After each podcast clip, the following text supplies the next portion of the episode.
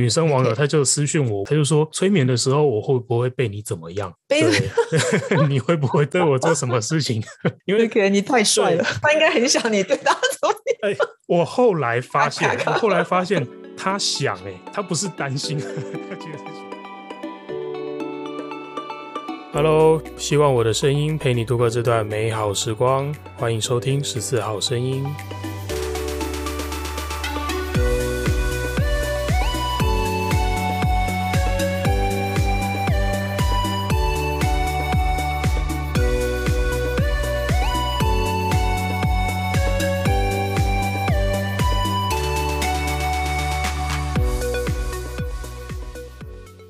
知道吗？其实这个社会上有一群人，低调内敛、稳定沉着，看似沉睡的外表下，蕴藏着刚毅厚实的生命能量，每天穿梭于表意识和潜意识之间，默默贯彻着助人的信念、救世的精神。我们是心灵工作者，我们是催眠师。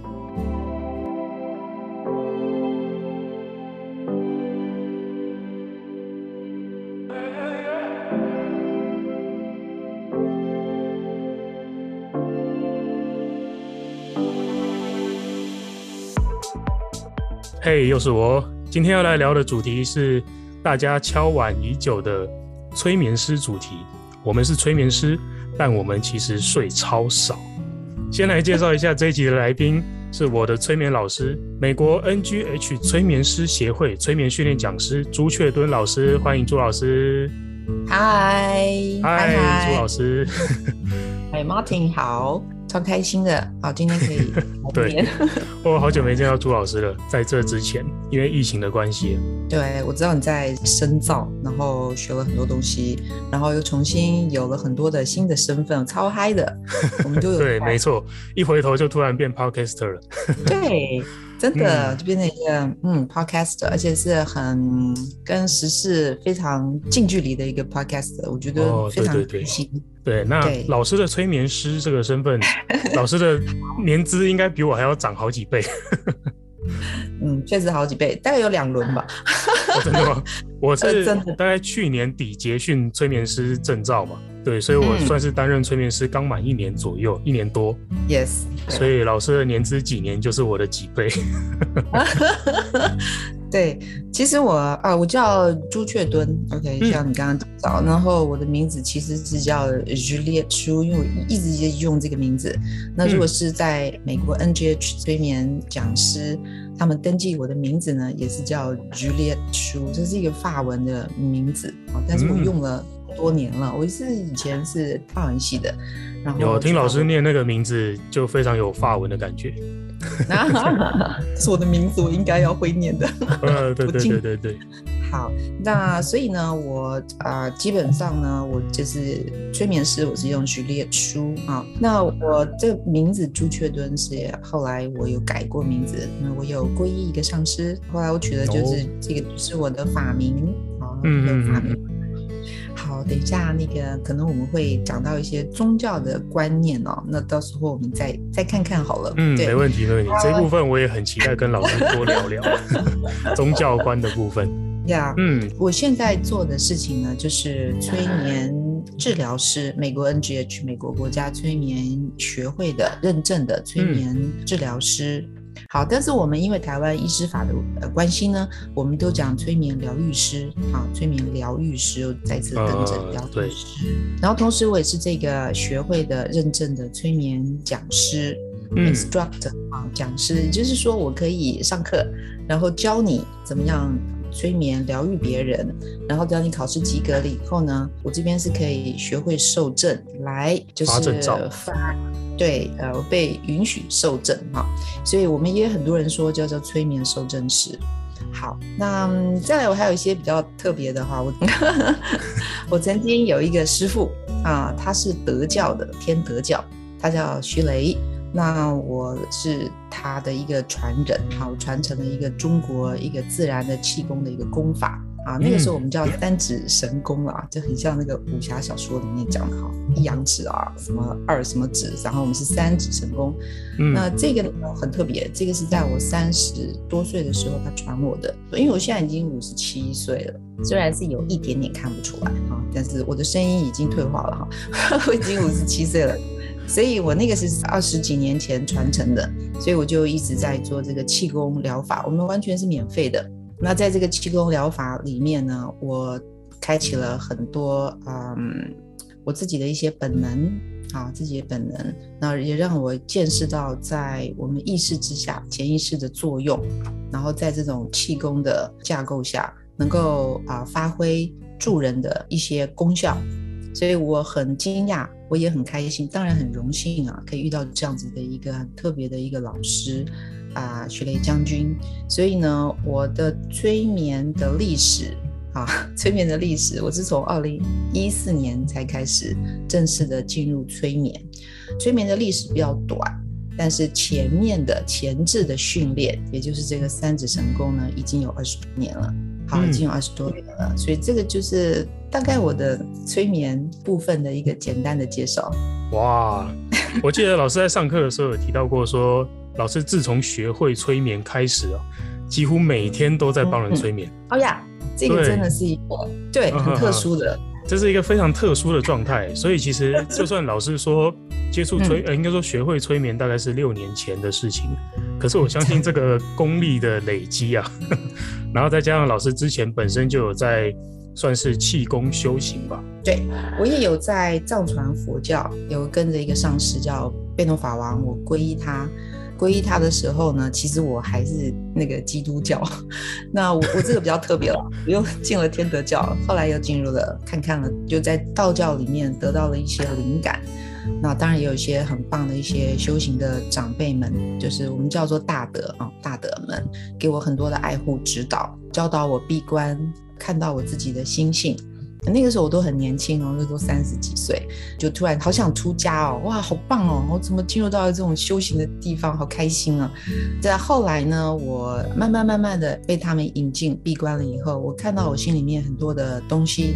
啊，我也看到了很多我们现在所谓的一个嗯，诸佛菩萨的力量哈，如果用佛教的用语的话，我看到了很多这些东西，然后也受到了慈悲的感召哈，我现在就叫 love and compassion 哈，爱跟同理心很深的一个感召了以后呢，后来我在一个机缘之下。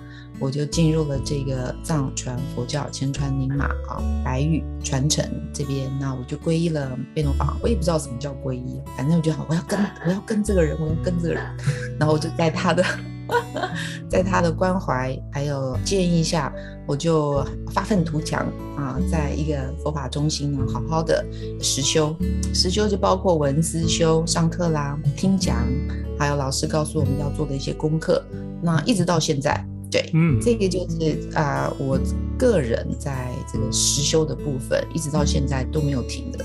当然，这个对催眠的帮助非常的大，非常的大。嗯、对、嗯，我相信，我完全完全的相信。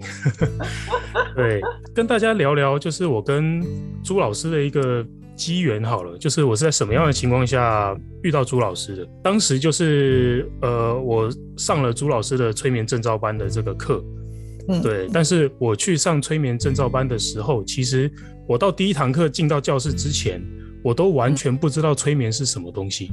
真的，我连对我连这什么资料啊，任何的身边有没有人学过，那是什么样的状态，我通通都不晓得。对，那为什么我那时候会突然冒出这个动力去学呢？其实是因为当时呃情伤了，就是。自己心里经历了一阵非常非常大的创伤，然后之前我也有在节目上跟节目上片段的聊过这个状态啦。当时我去找了几次的心理咨商，然后也看了精神科，其中一个咨商师在某一次咨商的时候，他就推荐了我去学催眠。啊、oh，OK，对对对，那那个智商师也是朱老师的学生，对对对，嗯哼哼，对，所以我是因为这样子才来到朱老师的课堂上去，才认识了朱老师。那个啊，对对对，哦、对、嗯、我真的觉得这一这一段机缘哦，呃，朱老师对我来讲真的怎么说呢，堪称再造啊。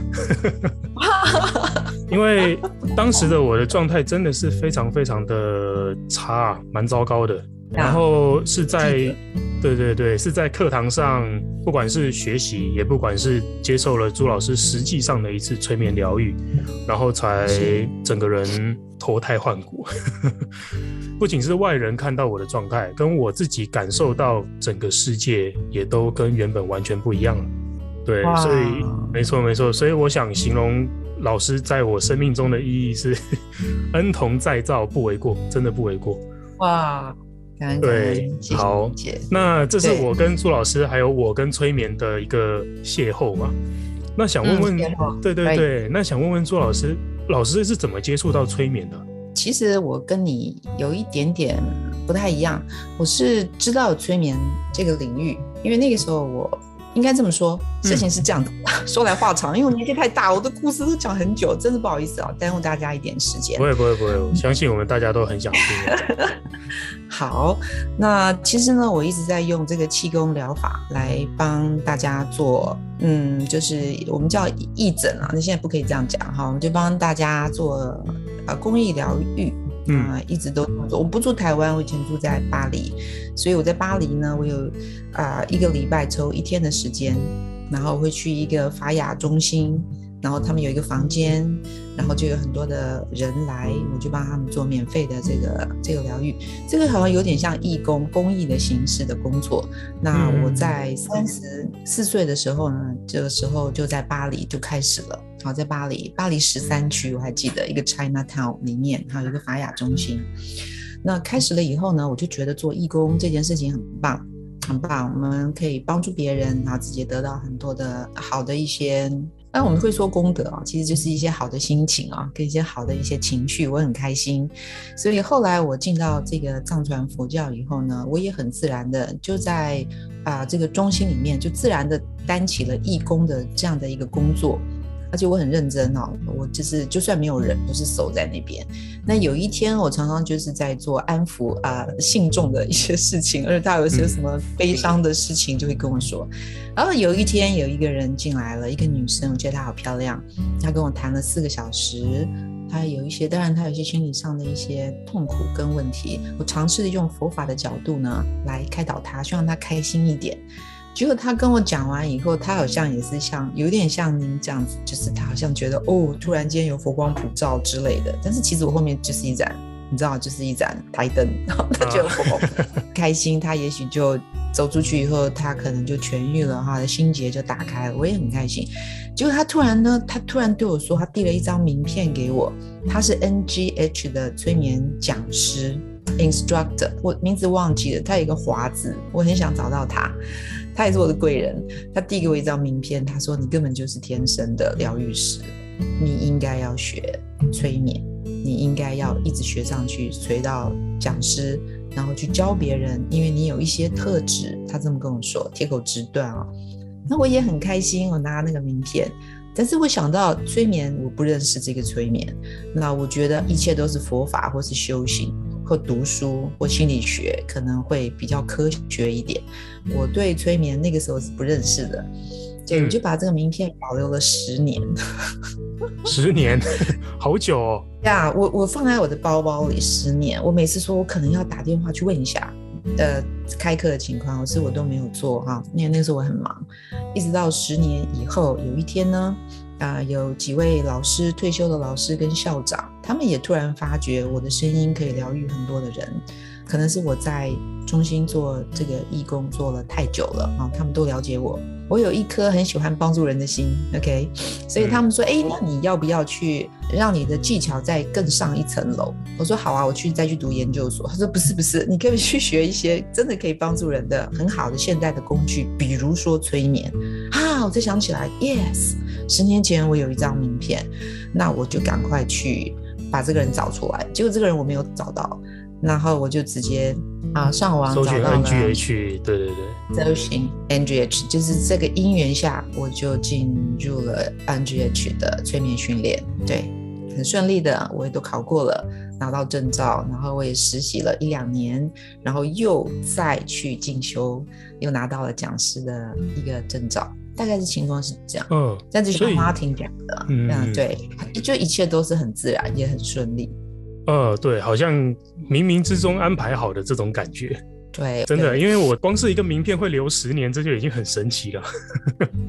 我觉得潜意识可能我真的想，但是意识告诉我说，这个是不是一些奇怪的魔术的训练？呃，就是那个意识对这件事情还在一个怎么说适应或者调整的过程。对，意识跟潜意识的 fighting，这样子延迟了。然后我们讲说动机会被延迟，会被我的一些想法延迟了十年。嗯，就是等下一个十年的一个机缘了。哎，我又想起来，那这个缘分又接上来了。呃，接上来以后一切都很顺利，并没有催眠，并没有像我以前想的那样子，不能不能是一个不能碰的东西。催眠是一个很大超级好用。对，真的。刚刚老师提到那个名片留了十年嘛，嗯、然后是直到呃可能某种机缘巧合啊，才突然决定说，哎，我那我真的去学，然后才实际的付出行动。我觉得我自己学催眠的那个当时的状态也是这个样子。当我决定要去学的时候，好像冥冥之中很多事情就直接帮你安排好了。因为我印象很深刻的是，去年十二月的时候，我刚购入了我的新车，对，我的那台 B N W。然后呃，因为老师上课是在林口，然后我平常住在台北市嘛，对，所以其实过去如果没有车的话，是稍微有一点点不方便的。对，这是交通方面的问题。那另外一方面是时间。老师当时开课的那个课程，他的时间其实不是呃什么纯假日班或者纯平日班，它是交错的，就是有时候一堂课上，一堂课休息，然后一堂课上，就间隔一天或间隔两天不等，还不一定哦。呃，可是当时非常非常巧合的就是，当我决定要学，我报名完了，然后我回头看我当月的班表，连我已经请好的假，通通都跟课程上完全对到。哇，就是说我其实对我上班、对我休假安排完全不影响，然后我就可以很顺利的去参加这门课。哇，对，怎么说？这这个就连真的真的，这个就连我提早可能两个月要排好我下个月出国，都不一定能这么顺利。对啊，结果竟然我在十一月底报名，我十二月的班表完完全全的 match。哇，对，这个真缘分哎。对，就好像就是我刚刚说到那种。机缘巧合帮你安排好的，那没什么阻碍，你就可以去了。交通也解决，班表也解决，没什么特别需要烦恼的。嗯，机缘到了。是啊，是啊。呃，我是这个样子机缘下接触到催眠的，真的蛮庆幸当时有过这一段，对，有这一段学习啊，真的改变了我往后非常非常多。哇。对，而在我接触了学习催眠这件事情之后啊，其实好多人好多人问过我，就是哎，催眠到底是什么？催眠是不是就是那种，哎、在你耳边打个手指，然后你就会昏倒，你就会睡着，你就会被人家控制，学狗叫啊，然后叫你抬手就抬手，抬腿就抬腿，然后瞬间发疯狂笑等等的。嗯，对，这些都是我在学习完之后，我身边的人跟我问过的这种关于催眠的迷思啊。对，对对对，对那。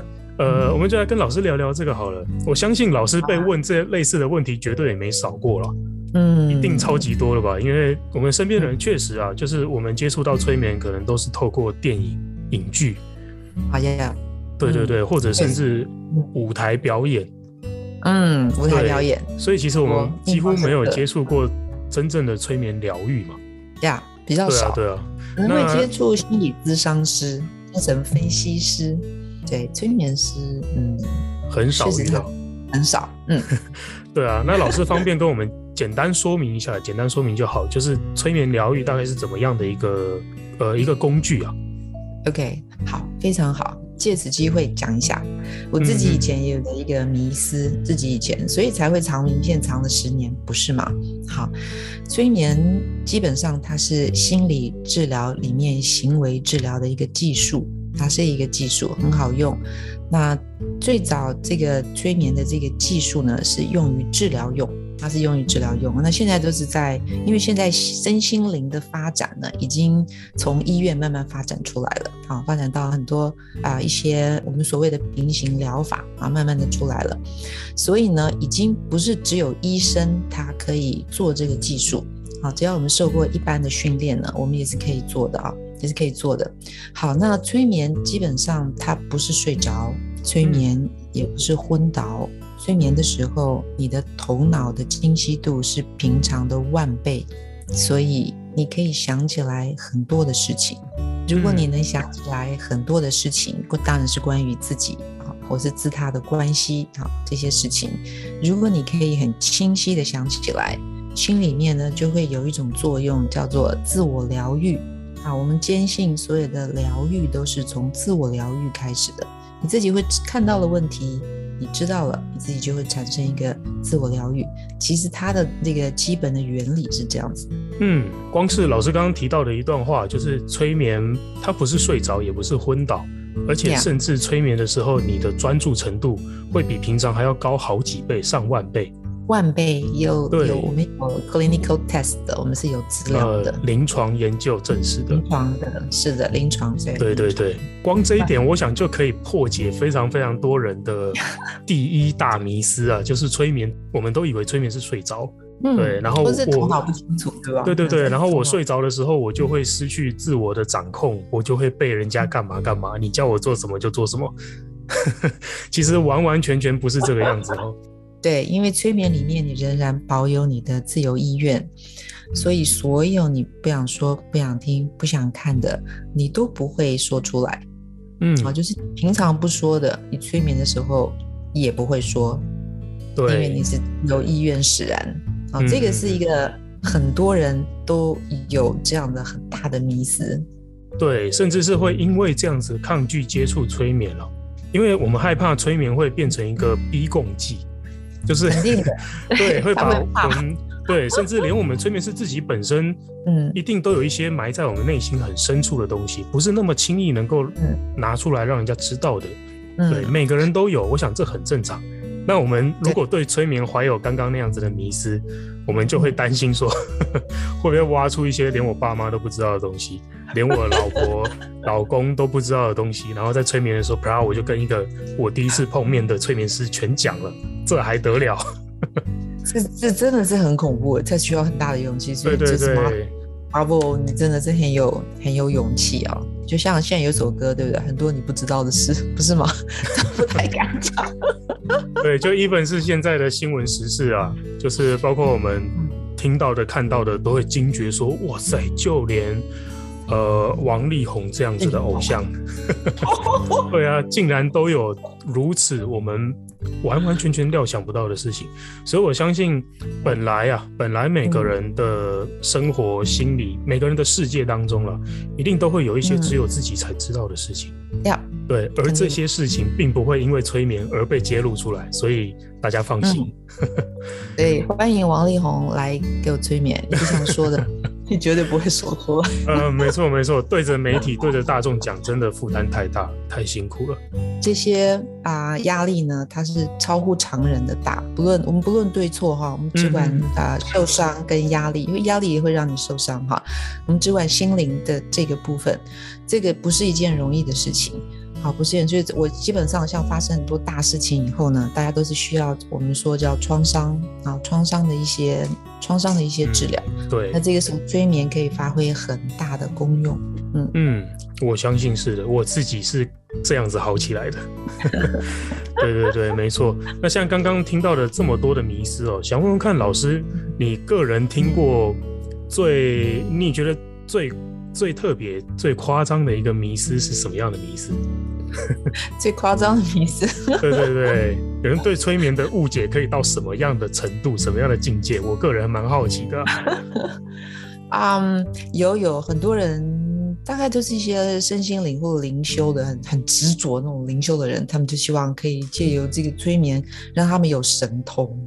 神通？嗯，就是只可以就是可以通灵，或者是对预知未来之类的这种能力。预、嗯、知未来，嗯，或者他突然得到了，比方说他希望我召唤他的小精灵，让他的小精灵来了以后呢，可以让小精灵帮他做事情啊，这个是有的。这这个对我来说是我们不能这么做的，因为我们是对的是，我们对的是人的心理状态，而不是对的那个啊灵魂的心理状态。对，所以这个主角是不一样的哦。那在对，所以这个是一个天马行空的一个个案，但是好像还不少哎，因为有些人愿意说出来说，老师我要这样，OK，嗯，那他说出来了，但是有很多的人是藏在心里，口难开。对对对对，我相信是。嗯、对他想要怎么样，但是他好像就觉得不适当。我这样讲好吗？不好吗？老师会不会笑我？所以我会花比较多的时间在咨商的时候，我能够听出他的言外，就是他的言外之音哈，我能听得出来。我也会立刻的用我比较委婉的态度呢，然后很坚定的告诉他催眠能够做到什么，但是我不会去讨论他想要的那个超过我们催眠范围之外的事情。我大概是这样子，对对，等于我们会向他表达，就是哎，催眠可能达不到你要的这个目标，但是我不会否定你的这个目标叫做荒唐，叫做错误或者不可能。对，不会，对对对对，嗯，很正常。我们都是存而不论。我面对了很多，因为你知道，在心灵或潜意识的世界里面，它是非常广大的，有时候也是非常就是荒诞不经，或者是非常的殊胜美好。嗯，有这么多的啊、呃、心理层面的啊、呃、境界、故事、疑惑，那对一个催眠师来讲的话，啊、呃、虽然是挑战，但是其实也是我们获得宝藏的一个很大的一个福田的海，所以我们应该要这么看。呃，对对对，那像我自己听到关于询问催眠这件事情啊，我个人遇到的情况比较特别。就是我甚至遇到过，呃，就是我前面不是提到说，有人会觉得，诶，在催眠状态下，我会失去对自己身体的控制。哦呀，对对，所以这位呃某位女生朋友啊，她是网友，呃，女生网友，她就私讯我问了催眠这件事情，她就说，催眠的时候我会不会被你怎么样？对，你会不会对我做什么？对我做什么事情？因为可能你太帅了。因为毕竟他应该很想你对他做。哎，我后来发现，后来发现他想，哎，他是想的，他不是担心，他其实是想，因为他后来话锋一转了，他突然就这样问，他说：“呃，催眠的时候，我会我会睡着，我会不会被你怎么样？而会不会催着催着你就把我亲下去了？”对，然后我就说 啊，这当然是不会了。我想说，呃，他的要求可能呃不是找催眠师解决了。对，好特别，好特别。这样子催眠师容易呃被他就是下指令。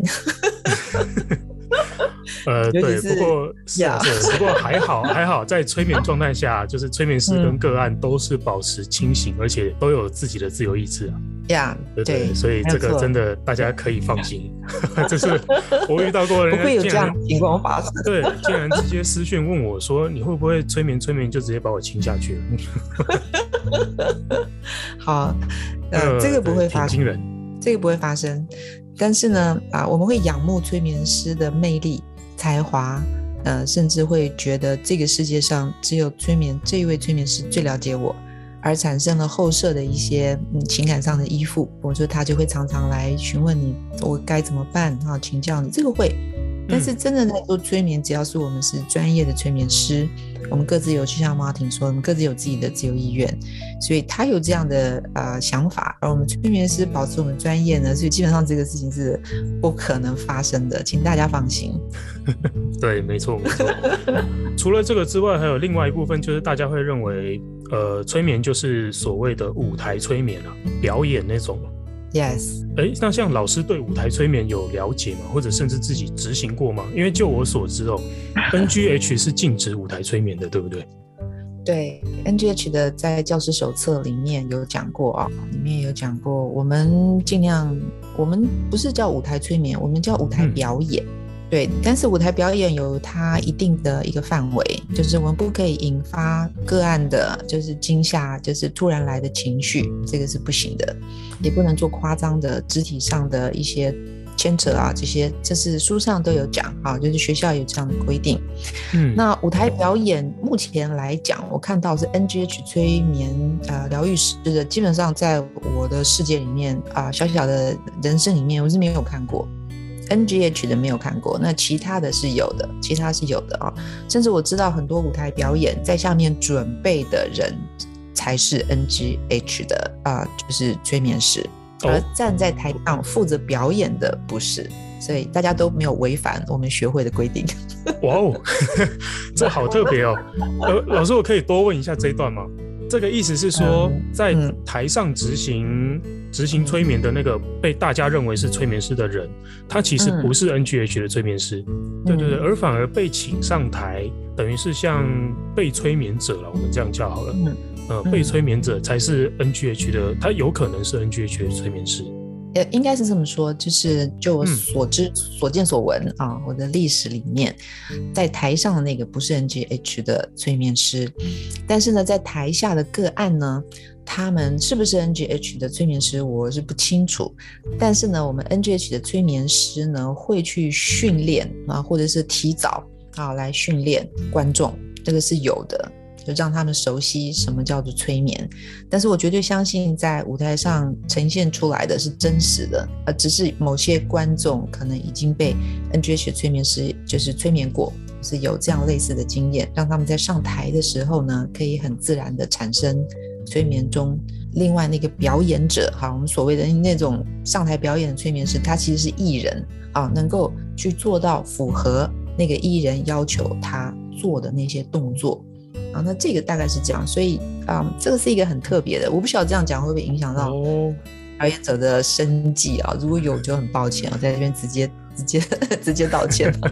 我想应该是不会啦，因为应该也是说我们要为催眠疗愈和舞台催眠做一个比较详细的说明啊。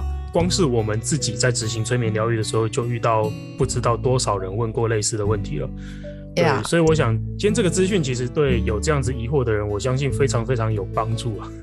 就是其实如果你、嗯、如果你看到的那个叫做舞台表演、舞台催眠的话，它其实就是一个表演。嗯、对，所以包括执行者跟被催眠者，其实都要把它视为表演者。对，他们是准备好的。对对对对，但是现场出现的情况，我相信是是是真的。就是是真的，对，因为我自己呢就不好意思哦，我自己稍微讲一下，我自己也做了经各大那个 组织啊，或是学校的一个他们的一个邀请，我也会去做所谓的催眠说明会。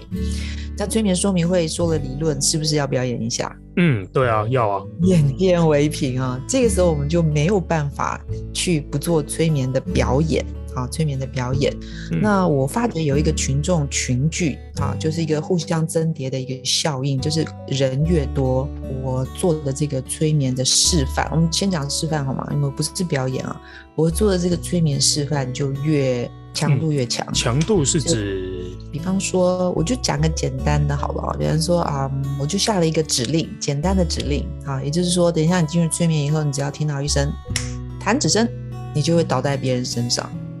OK，那人越多，发觉越有效。那我只要轻轻的、轻轻的推一个人说，OK，你开始倒了，然后就咚咚咚咚咚咚咚咚，就像那个骨牌一样，大家都会倒在别人的身上。那这个我自己也是在现场很惊讶的看到啊。有时候我会说，呃，如果等一下听到弹指声，你就会很想睡觉，而希望倒在地上。我会尊重他自由意愿了。好，结果呢？人越多的场合，就越多人离开椅子，自动离开椅子，躺在地上。哦，我曾经有一次，大概 三十几个人，全部人都躺在地上，自己爬在地上躺。嗯，我先我先先在这边先澄清一下，我没有表演。对，这个是示范。对对对，这个是示范啊。对，为了让大家知道说，哎，催眠可以做到什么样的效果。嗯，示范。对，我说，但是这些人他并不是失去对自己身体的控制。他只是在那个场合，在那个氛围下，他的自由意志愿意配合老师的指令去做。哎，听到弹指声，躺下来这个动作。对，在我们催眠理论里面呢，就有一个角色扮演的这个理论，也就是说，在这个催眠的场合里面，哈，不论是治疗愈也好，还是啊示范也好，都可能会有自己潜意识里面愿意扮演角色的这样的一个心态。他愿意扮演这个角色，那当然就是。催眠师就演催眠师的角色，下面的观众就演观众的角色。当我们都演得很开心的时候，你就完成了一场盛会。哦，对对对，对，那我就不再去研究里面的原理了。嗯嗯嗯，对。但是在场的所有人都没有被任何其他人控制啊，对，大家都是清醒的，就对了。嗯，因为我发觉他们不是倒在地上，他们是爬下椅子，自己躺在地上。嗯对，不是像那个突然有什么中风啊、昏倒、失去意识之类的。对对对对，他们是完全没有受到任何伤害的，就是自己好好的爬下，爬下椅子，对对对，然后找一个舒服的地方，没有踩到别人脚的地方，好好的躺下来。哇，我认为是自由意愿。嗯，我相信是啊，我相信是。嗯，对，那像像这样子的场合啊，其实听我们这样子描述，我相信很多听众会觉得。应该说他会有一种连结啦，嗯、就是觉得说，哎，这是不是跟什么宗教的那种，嗯、呃，什么大会或者什么在办法的时候的那种场面，会不会大会那种？对对对，会不会有点像？就是每个信徒都就是会配合着发号施令的那个人做任何事情。对，我以前也是教会的小朋友啊，对，那我们教会里面也会有。我们的我们叫传道哈，我以前是真耶稣教会，我们有一个传道，他也会做类似这样子的，因为他在布道的时候，大家都是很激动，他们叫做圣灵充满啊，嗯，那圣灵充满下呢，会出现一些神迹，嗯，比方说有人他相信。